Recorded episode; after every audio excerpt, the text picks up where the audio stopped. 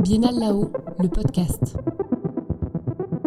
La Biennale là-haut est organisée par Miroirs étendus du 31 mai au 12 juin en association avec l'Atelier lyrique de Tourcoing et la Barcarolle à Saint-Omer. Les podcasts là-haut, une série réalisée par Raphaël Blin et Julia Macarez, à retrouver sur le site biennallahot.fr. Bonjour Loati. Bonjour Julia Macarez. Vous êtes compositeur, percussionniste et chef d'orchestre. Vous êtes le compositeur associé de la compagnie Miroirs étendus et de la Biennale là-haut. Vous écrivez, vous façonnez, vous réinterprétez des œuvres, que ce soit des créations ou du répertoire classique qui renaît sous votre plume par l'entremêlement de la musique, des instruments et de l'électronique. C'était le cas dans Orphée et Eurydice d'après Gluck, créé en 2020 et donné à la Biennale là-haut au théâtre municipal Raymond DeVos à Tourcoing le 5 juin dernier. C'était aussi le cas lors de la soirée d'ouverture le 1er juin à la Barcarolle à Saint-Omer dans Monstre Sacré concert pour lequel vous avez adapté l'ouverture du Ring et les Wesendonck-Lieder de Wagner. Sur scène, la soprano Marie-Laure Garnier, accompagnée par un ensemble à cordes dirigé par Fiona Mombé, et vous, pour l'électronique, au clavier, avec le dessin de votre ombre projeté sur les balcons du théâtre à l'italienne. Vous imaginez des programmes de concerts singuliers, des programmes au travers desquels vous cherchez, vous travaillez la musique comme un orfèvre, aussi bien dans sa matérialité que dans sa force poétique. Vous ouvrez un monde et une sensibilité d'une rare beauté. Et pour essayer de comprendre un peu mieux votre intériorité, vos inspirations, mais aussi la profondeur de ce que vous écrivez, j'aimerais d'abord que vous preniez le temps d'expliquer le lien qui vous unit à la composition quel désir premier a fait émerger l'écriture? Alors peut-être deux désirs très spontanément. Un premier très égoïste de laisser une trace, parce que comme beaucoup, euh, je suis hanté par la finitude.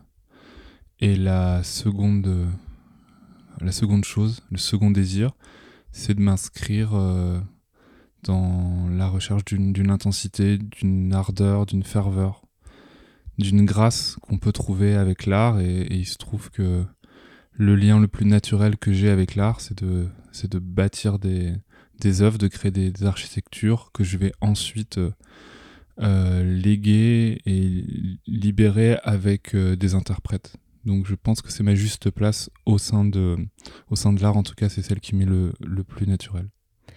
Qu'est-ce que ça signifie pour vous composer? Composer, c'est donc euh, associer des choses, associer des choses, des, éléments qui sont à la fois le fruit d'une intériorité puis d'une extériorité.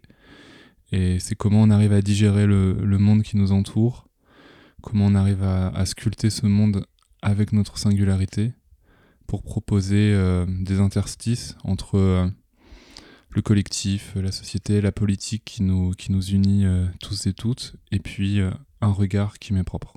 Par quoi est passée l'écriture à vos débuts? Comment, comment s'est tissé votre lien à la composition? De manière très empirique, avec un petit orgue qui était chez mes grands-parents. J'ai une famille de mélomanes et on avait toujours des instruments de musique. Mon grand-père est violoncelliste, ma mère a fait beaucoup de mandoline, ma grand-mère chantait énormément. Et avec mon frère, on a très vite eu des, instruments. Et, donc, euh, je pense que avant même de savoir euh, vraiment lire correctement des partitions de piano, je me suis euh, très vite plu dans une forme d'improvisation. Et il y a trois gestes que je retiens dans la composition. C'est une forme de, de, composition matricielle où je vais réfléchir à des, à des, structures que je vais développer, préciser dans le temps. Il y a ensuite euh, un travail plastique qui est lié à l'électronique, où je traite euh, vraiment le son comme une matière concrète, appréhendable. Et enfin, l'improvisation liée aux instruments. C'est pour ça que je tiens beaucoup aux gestes pianistiques, aux gestes de la percussion, parce que j'ai beaucoup étudié les percussions et c'est un instrument qui reste important dans mon cœur. Ou même avec l'électronique, puisqu'il y a une démarche euh, expérimentale d'errance avec la machine qui est très très proche de l'improvisation instrumentale. Concrètement, aujourd'hui, quand vous écrivez, par quelles étapes vous passez? Est-ce que ce sont toujours les mêmes? Est-ce que ça varie d'une pièce à l'autre? Alors, euh, je crois que je m'adapte toujours à l'enjeu. L'enjeu, c'est déjà euh, savoir pour qui j'écris, savoir qui va écouter. Je pense toujours à cela. Euh, j'ai pas une manière absolue. D'ailleurs, parfois, je me le reproche puisque j'essaye de. Je, trouve qu'il y a une forme de, dispersion. C'est un, mot un peu dépréciatif, mais il y, a, une forme de polyvalence qui peut me jouer des tours. Donc j'essaye petit à petit, au fur et à mesure des ans, de, rationaliser, de réduire, d'avoir quelque chose de, plus singulier, de plus, radical dans, mes recherches. Mais euh, donc j'ai beaucoup, euh, beaucoup élargi et dans cet élargissement, j'essaie de toujours réfléchir au procédé qui est le plus juste. Par exemple, quand je vais écrire pour des enfants, comme c'est le cas dans ma résidence de composition au Conservatoire de Tourcoing, euh, je vais rechercher quelque chose de très ludique, de très immédiat pour, pour que les, les, enfants puissent appréhender directement la musique, jouer avec, créer une forme de complicité. Bien sûr, quand j'ai en face des, professionnels, comme euh, c'est le cas de la compagnie Miroirs Étendus, là, je vais me permettre des, une recherche plus exigeante et des modes d'écriture qui sont parfois un tout petit peu plus éloignés d'une, écriture idiomatique, c'est-à-dire euh, très liée à, l'instrument, mais je vais avoir des, des rêves, des, des, recherches, des, dérives qui vont parfois m'éloigner d'une forme de, de, de naturel ou de, disons, de, déjà vu ou de déjà entendu, puisque en tant que compositeur, enfin, je crois que tous les compositeurs et les compositrices qui sont honnêtes vis-à-vis de leur art recherchent un inouï. Et donc, euh, la, la, grande question, c'est comment, face aux différents publics, on retrouve cet inouï, que ce soit avec ses amis euh, dans Miroirs étendus ou face à des enfants. Et donc, j'essaye, si on doit retenir une chose de Slayus, c'est de, vraiment de m'adapter profondément avec les trois gestes que j'ai que j'ai cité tout à l'heure, c'est-à-dire euh, l'approche plastique, euh, l'approche du, papier, c'est-à-dire conceptuelle, où j'essaie de tout entendre à l'intérieur de moi, ou alors lié à l'improvisation et, au geste instrumental. Vous parlez de d'inouï, rechercher l'inouï. Qu'est-ce que ça veut dire Et est-ce que vous différenciez l'inouï du sublime? Oui, je différencie l'inouï du sublime. Alors, l'inouï, donc par définition qui n'a jamais été entendu. Alors c'est un, un, vieux rêve. Il y a d'ailleurs une phrase de Bastien David, qui est un jeune compositeur que, que j'admire beaucoup, euh, qui, qui, a dit en fait avec un nouvel instrument qu'il a inventé, le métallophone, que les sons électroniques existaient déjà dans la nature. Et ça c'est une vraie question pour moi. C'est toujours euh, une forme de d'idéal pour un compositeur ou une compositrice de se de vouloir inventer son propre son et en même temps, et c'est là où la, phrase de, Bastien elle est intéressante, c'est comme si tout devait forcément euh, être une redite en fait. Il y a presque une fatalité, c'est-à-dire qu'on on pense toujours être une forme de, de nouveauté, de modernité, alors qu'en fait il ne s'agit que d'une forme de résurgence, résurrection ou de renaissance. Et que je pense que beaucoup beaucoup de l'art a été fait même avant euh, avant notre millénaire enfin même avant avant Jésus-Christ chez les Grecs. Je pense que tout est déjà posé pour ce qui concerne notre culture occidentale. Et donc l'inouï c'est euh, retrouver euh, peut-être retrouver un absolu retrouver un idéal mais d'une manière moderne.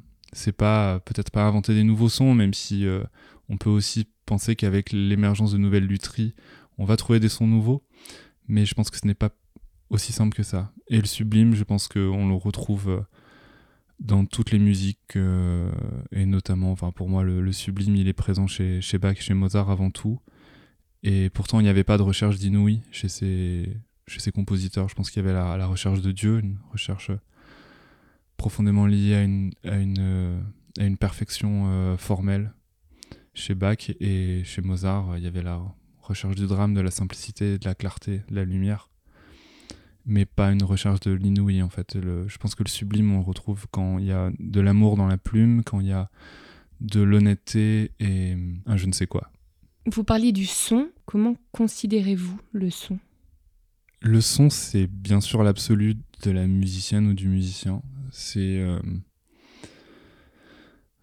il faut pas le considérer comme un atome. C'est pas un son, c'est un processus, un organisme, quelque chose de vivant qui naît du silence et qui meurt dans le silence. C'est presque une, une métaphore de l'existence, bien sûr. Et c'est une recherche aussi euh, presque de, de, chimiste, ou pour reprendre un mot que j'aime beaucoup, que m'a vraiment rendu familier Jacques Perconte, notre, ami qui travaille beaucoup avec euh, étendus. C'est une recherche alchimique, c'est une recherche de la matière. Et c'est qu'est-ce qu'on peut trouver à l'intérieur du son? Bien sûr que on s'inscrit notamment dans, dans la compagnie, dans, dans, une recherche de la modernité qui est, qui est née avec Debussy et qui continue jusqu'à Romitelli. Et je pense à, la pièce Index of Metals qui, qui associe le son à, à la matérialité euh, du métal. Et l'idée, c'est comment on arrive à, à, sculpter un son à la fois dans, dans, sa, dans sa matière, donc, mais aussi dans sa, dans sa vie propre. En fait, c'est considérer à la fois les, les sons individuels, singuliers qui sont dans une œuvre, mais aussi l'œuvre en tant que son à part, à part entière. Et concrètement, dans le travail, dans l'écriture, dans la composition, par quoi ça passe, ce travail du son? Ça passe par un, un regard que j'essaie d'identifier, notamment euh, pour parler d'une des dernières pièces que j'ai écrites qui s'appelle Nuit, qui est une commande de, Radio France pour l'émission euh, Création mondiale. Je savais que je voulais euh, m'inscrire dans une recherche du clair-obscur. Et donc les questions que je me suis posées, c'est comment, avec l'effectif instrumental que j'ai choisi, je pouvais euh, trouver de l'obscurité et de la lumière au sein du son. Donc là, c'est des, des, recherches autour du, du clair-obscur, bien sûr, de Caravage, mais, de, mais aussi de Léonard. Et ça a été aussi de me replonger dans un livre qu'on m'a qu'on m'a offert il y a quelques années, qui est le Traité des couleurs de Goethe, qui ne parle quasiment que de ça, puisque pour Goethe, les couleurs naissent de la confrontation de la, de la lumière et de l'obscur. À partir de là, il y a une, espèce de dérivation, il y a une translation de la, de la recherche picturale, en tout cas de mon interprétation, qui se veut pas du tout érudite, mais très sensible. Et j'essaie de bâtir une, une matrice, c'est-à-dire de, de de confectionner en fait une, une, palette de sons comme un peintre pourrait euh, façonner sa, sa, palette de couleurs. Et j'essaye de euh, fixer mes contraintes, c'est-à-dire de, de, fixer l'univers poétique et toute la gradation de l'obscur vers la, lumière d'un point de vue de l'orchestration. Ça, c'est vraiment pour parler du son euh, au, au, niveau poétique, mais on, peut en parler de, bien d'autres manières, par exemple dans Orphée qu'on présente à la Biennale. Là, il fallait aussi euh, s'inscrire dans une recherche de, la profondeur, de la, nuit et de l'ombre. C'est ce que voulait Thomas Bouvet, le, metteur en scène. C'est pour ça qu'il y a des drones, c'est pour ça qu'il y a des résonances, des résonances électroniques. Et la, la, grande, la grande traversée du son euh, d'Orphée qu'il fallait bâtir lorsqu'on a composé cette œuvre ensemble, c'était Comment quitter le, le, style classique de Gluck, c'est-à-dire cette, cette, limpidité, cette, euh, cette, cet esprit qui est vraiment propre au XVIIIe siècle Comment on le quitte dans le second acte? Comment on va rechercher cette, profondeur électronique? Comment on le retrouve lorsque Orphée amène Eurydice euh, vers la lumière avant de la reperdre à nouveau Et comment ça, ça se traduit dans la musique? Ça se traduit donc par, un, par une orchestration qui est beaucoup plus spectrale, c'est-à-dire qui, qui s'inscrit largement dans, dans, la musique de, de Gérard Griset, de Tristan Muraille, ou même de Michael Levinas, c'est-à-dire dans la recherche d'un spectre harmonique. Les fondamentales du style classique, pour parler un tout petit peu de manière euh, technique, c'est-à-dire là où il y avait simplement une réorchestration dans le premier et le troisième acte. Dans le deuxième acte, il va y avoir une exploration du son. On va le, on va le sculpter, on va rechercher la vie du son, l'intérieur du son, exactement comme les compositeurs et compositrices spectrales l'ont fait à la fin du XXe siècle. Et ça va être aussi par une augmentation de l'orchestre par des résonances électroniques. C'est-à-dire qu'il y a, un... J'ai inventé avec Étienne Grindorge des, des petits euh, circuits de transformation du son ou lorsqu'on va jouer dans le micro qui sont à proximité des instruments il y a une, euh, transformation du, son qui va s'effectuer. Euh, c'est comme si là, en l'occurrence, le son allait rentrer dans un corps, dans un, grand tube imaginaire, qu'il allait être réverbéré dans un, espace infini avec des, temps de réverbération com complètement impossibles à voir dans la nature. Et comment il allait être compressé pour retrouver une forme de, de pureté par la suite. Donc c'est vraiment une recherche de l'augmentation de l'électronique suite, suite au geste instrumental qui permet euh, d'expandre le son, de lui donner une, vie qui n'existe pas dans la nature, ce qui est très intéressant quand on s'intéresse au mythe d'Orphée et bien sûr au passage d'Orphée aux enfers, qui n'est pas l'enfer chrétien, faut-il le rappeler, mais bien sûr des, limbes à la fois, donc un, espace complètement euh, brumeux, indéterminé, inquiétant. Et puis euh, les Élysées, qui sont euh, beaucoup plus lumineuses, mais qui restent quand même loin du monde fini, brut, qu'on peut attraper avec les mains et saisir de toutes ses forces. Qu'est-ce que vous avez gardé de la partition originale de Gluck? On a gardé la dramaturgie globale, avec un petit écart à la fin, puisqu'on ne voulait pas de la lieto fine, qui est la fin heureuse, c'est l'espèce de happy end euh, hollywoodien. Mais ça, je laisse aux spectateurs, aux spectatrices qui découvriront euh, l'œuvre euh, le soin d'en juger par eux-mêmes. On a gardé également les harmonies, quasiment, enfin, je change pas une seule harmonie à part quelques récitatifs. Je garde toutes les lignes vocales telles quelles. Et ensuite, donc, c'est vraiment un travail de timbre, d'orchestration, parfois un tout petit peu de modification du temps musical. Parfois, il m'est arrivé de vraiment ralentir pour avoir le temps justement de, sculpter les gestes euh, sonores. Et puis, euh, puis de développer l'électronique. Donc c'est vraiment un, travail sur la matérialité. Ça, c'est donc ce qui concerne Orphée et Eurydice d'après Gluck. J'aimerais maintenant que vous parliez un peu plus en détail de Monstres sacrés et des Wesendonck-Lieder de, de Wagner. Comment vous avez abordé cette adaptation?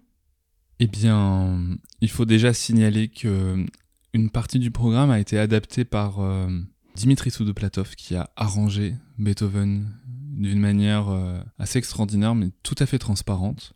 La première partie qui est donc le triple concerto de Beethoven pour violon, piano et violoncelle, violoncelle Michel Pierre, Fiona Mombé au violon et Romain Louveau au piano. Tout à fait. Et le, grand défi de Dimitri, c'était d'arriver à rendre l'orchestre beethovenien avec simplement euh, une quinzaine d'instrumentistes à cordes.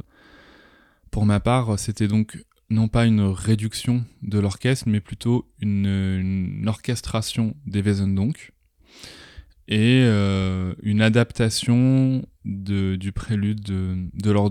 En ce qui me concerne, j'ai vraiment euh, recherché le combat, même je dirais la, destruction de la patte wagnérienne, puisque je ne voulais pas du tout essayer de lutter contre cette homogénéité, cette, cette puissance extraordinaire de, de l'orchestration wagnérienne qui ne, qui ne jure que par euh, des déplacements de masse colossaux, euh, euh, des, une forme de, de grand souffle de tout l'orchestre qui nous emporte comme, comme une vague. Et j'ai au contraire, en tant que compositeur de la tradition française, mais qui s'intéresse aussi beaucoup aux gestes de la seconde école viennoise, c'est-à-dire de la Klangfarben Mélodie de Schoenberg, Webern et Berg, euh, j'ai essayé de, donc, aller à l'encontre de l'orchestration wagnérienne pour aller tisser une écriture beaucoup plus euh, ciselée, beaucoup plus euh, dans, la, dentelle, où je n'ai jamais recherché l'homogénéité, mais plutôt l'individuation de chaque partie de l'orchestre à cordes. C'est pour ça que, par exemple, dans, certains, dans certains leaders, il n'y a pas une partie de violon 1 ou une partie de violon 2, mais sept parties pour sept instrumentistes. Exactement comme euh, Pierre Boulez l'avait fait pour ses notations lorsqu'il a orchestré ses propres notations euh, pour orchestre.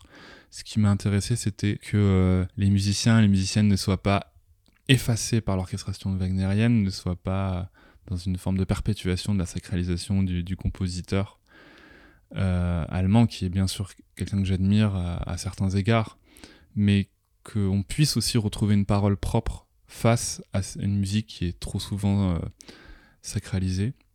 Et c'est lui donner d'autres perspectives, notamment des, perspectives euh, très, très françaises, puisque dans le dernier, dans le dernier lead, euh, je me permets de prolonger euh, l'harmonie wagnérienne avec des vagues de bussistes, qui était quand même son grand ennemi à l'époque, et même avec euh, le, des couleurs qui pourront rappeler le fils de, de Claude Debussy, enfin son, son fils euh, de plume, qui est Olivier Messiaen. Alors, lorsqu'il s'agit d'adapter des leaders, comme c'était le cas dans Monstre sacré, ou un opéra, comme Orphée d'après Gluck, ou même Faust d'après Berlioz, il y a quelques années, en collaboration avec le vidéaste Jacques Perconte, de quoi parle-t-on? Est-ce que ce sont des réécritures, des relectures, des adaptations, des réinterprétations? Rien de tout cela, tout à la fois? Bah, Il faudrait bien sûr définir chaque terme et je pense que je n'ai pas pris ce temps-là. Pourtant, c'est un, temps essentiel. Je, pourrais, peux essayer de le faire peut-être très spontanément maintenant. L'orchestration, il s'agit simplement de trouver d'autres timbres, en tout cas de exactement la manière de, Ravel, qui est vraiment le, pour moi le dieu de l'orchestration. C'est on garde euh, quasiment tout du discours, mais simplement on lui donne une autre ampleur. L'arrangement, comme son nom l'indique, il y a déjà peut-être une forme de, de manœuvre du, compositeur ou de la compositrice qui va, qui va chercher quelques libertés pour euh, euh, adapter le discours à l'effectif qui a été choisi. L'adaptation libre, elle trouve une essence dans l'œuvre et elle dérive, elle se perd avec des contraintes qui ont été, qui ont été définies. Elle se, elle se perd en tout cas elle se lance dans des, dans des recherches, dans un, comme un peu un, pourrait le faire un, metteur en scène, euh, va prolonger un regard, va le pousser jusqu'au bout pour donner un écart par rapport à, à l'œuvre qui a été choisie. Dans le cas des Wesen donc, je dirais qu'il y a trois orchestrations pures. Il y a ensuite une forme, pas d'adaptation, mais dans, dans Troimeux, il y a euh, il y, a un, entre-deux, euh, euh, c'est-à-dire qu'il y a une, un prolongement du, du post-lude et du, et du prélude du lead. Donc là, on est dans une forme d'adaptation. Et il y a en même temps une forme d'arrangement dans, dans Schmerzen, puisque là, je vais créer des, des solos instrumentaux qui sont un tout petit peu réécrits pour que euh, l'harmonie et l'écriture wagnerienne puissent épouser euh, le solo du violoncelle qui commence l'œuvre ou même euh, le, la terminaison, enfin l'espèce de, de code état de l'œuvre que j'ai écrite, qui est une, une, toute petite prolongation de, de la fin du, du, lead original, mais qui est au violon. Adapter une œuvre du répertoire classique, c'est d'abord j'imagine, se laisser euh, imprégner par l'âme de l'œuvre originale. Comment on retranscrit ça par le prisme, euh, chez vous particulièrement, de l'électronique, d'un effectif musical nouveau, d'une écriture repensée? Et quelle est la plus grande difficulté dans ce processus?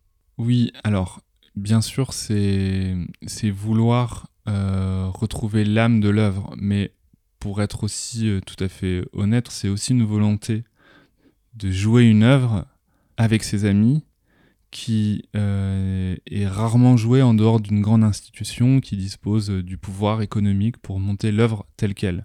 Il ne s'agit pas du tout pour nous, à Miroirs étendus, de, de remplacer le répertoire. Euh, c'est un répertoire qu'on aime euh, de tout notre cœur. Et puis, je veux dire, moi, je suis ravi d'aller écouter les grands chefs-d'œuvre, par exemple Orphée Eurydice de Gluck à l'opéra dans sa version originale. Il y a déjà une volonté de, de faire médiation, c'est-à-dire de, de jouer une œuvre dans des contraintes économiques qui sont fortes pour des nouveaux publics. Et ensuite, d'insuffler le désir chez les auditeurs et chez les, chez les auditrices d'aller découvrir l'œuvre originale. C'est ça, je dirais, la première mission de la réinterprétation du répertoire. Avant de parler même d'esthétique, il y a déjà une volonté politique qui, qui me paraît fondamentale. Euh, ensuite, bien sûr, la question, comme j'ai dit tout à l'heure, c'est quelle est l'essence que je choisis, quel est, euh, quel est cet hommage que je veux porter à l'œuvre, et quel est l'écart que je vais creuser. Et donc là, c'est vraiment, euh, c'est vraiment propre à, à, chaque adaptation. Pour Orphée, je, je, savais que je voulais avoir euh, un espèce d'aller-retour constant entre un classicisme qui est déjà naissant, dans l'œuvre de Gluck, hein, avec, avec la réforme. Enfin, il, prépare déjà euh, Mozart. Et en même temps, il y a, y a un, je ne sais quoi du baroque tardif. Il y a une folie, il y y a une envergure qui inspireront plus tard euh, Weber et puis euh, Wagner. Et, et, dans, cette, dans cette folie, dans cette cet aspect assez fantasque de la, de la partition. Il y avait déjà de quoi tisser des, des liens avec l'électronique.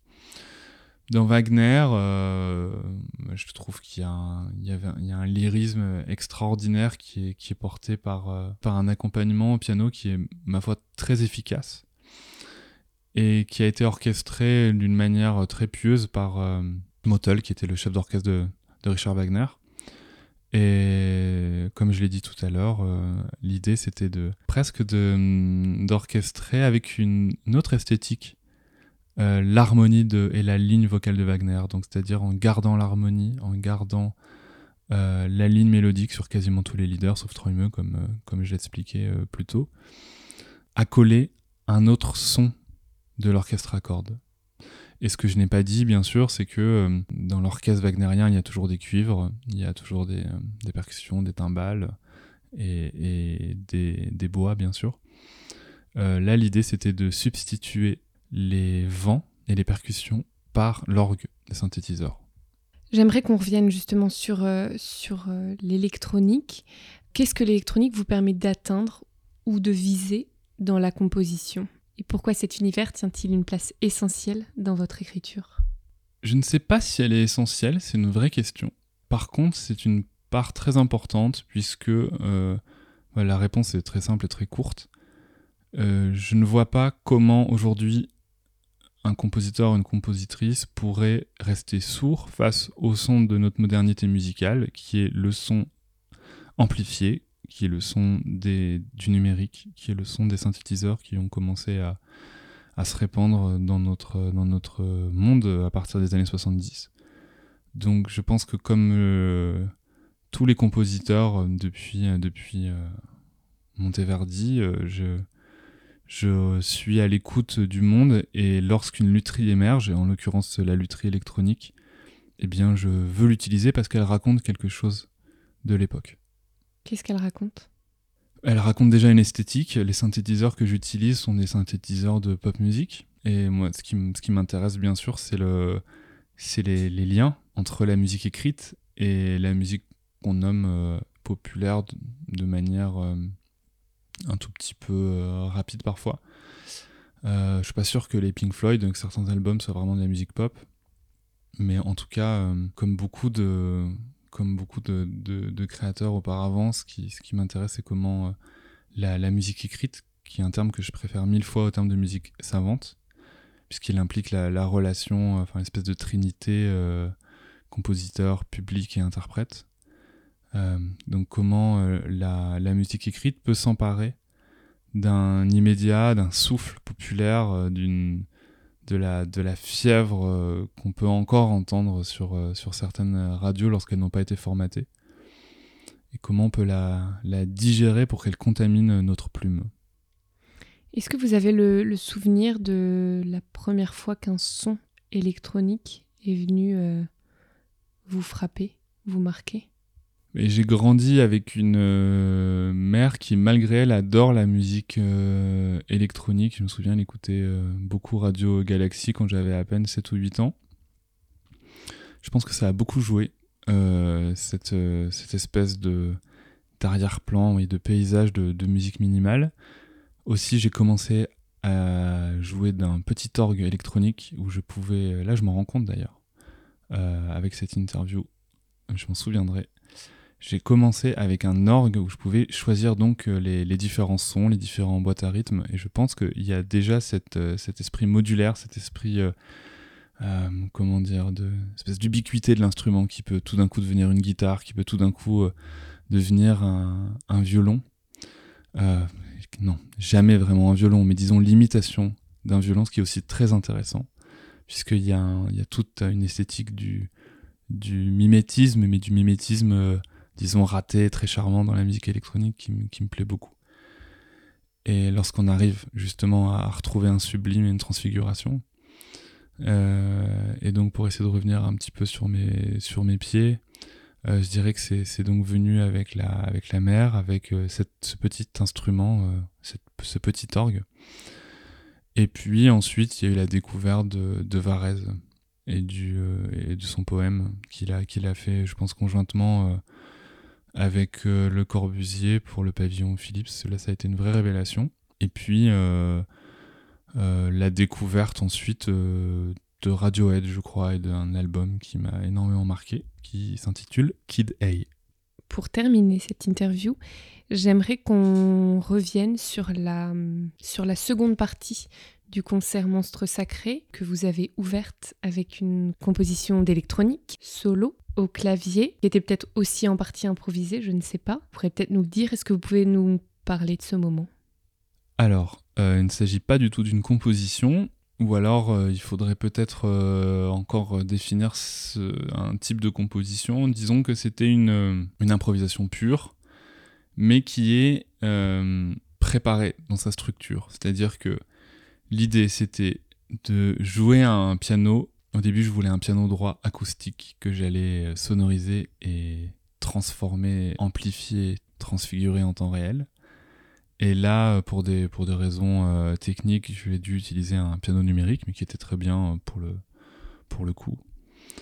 Et, donc, pour moi, il s'agit de créer des structures électroniques de transformation du son que je vais utiliser au gré de, l'improvisation. Donc il y a une première part peut-être, oui, de composition où je vais euh, programmer des circuits d'effets et ça peut me prendre assez longtemps. Là, je sais que ça faisait dix jours que j'ai travaillé sur euh, sur six effets qui étaient euh, voilà prêts à l'emploi, prêts à être dégainés pour pour transformer le, piano. Je savais que je voulais travailler sur un thème que j'allais suivre, le thème de la Valkyrie, puisqu'on s'inscrivait dans, dans Wagner je savais euh, que je voulais faire un, petit clin d'œil à la recherche harmonique que j'avais notamment fait dans Troimeux, le dernier lead des Wesendonck, donc que j'allais superposer à la tonalité de, Wagner, ou disons une forme aussi même presque de, modalité, puisque bon, c'est, il, pourrait presque paraître modal euh, le, tout début du prélude de la Valkyrie. Euh, une, harmonie euh, française euh, propre à Messiaen. Donc voilà, j'avais des idées comme ça, je savais aussi que je voulais une forme de, vivacité, mais, mais pour le coup, à partir du moment où je suis, où j'ai commencé à jouer sur le piano, je savais quelles étaient mes armes, mais je ne savais pas exactement où est-ce que j'allais aller. Je savais comment terminer, puisqu'il fallait que ensuite je me fonde dans l'or du Rhin et le prélude que nous allions jouer tous ensemble. Mais, mais par contre, après, euh, c'est une, improvisation. Pour moi, c'est dans l'idéal euh, une, la vérité d'un moment qui, qui n'existe euh, qui n'existe qu'à ce moment-là, en fait. donc je suis même pas sûr de pouvoir me souvenir objectivement de ce que j'ai fait, puisque le, graal de l'improvisateur, c'est la transe. Alors je, je pense pas avoir réussi à aller en transe puisque de toute façon le temps euh, euh, qui m'était donné était trop court.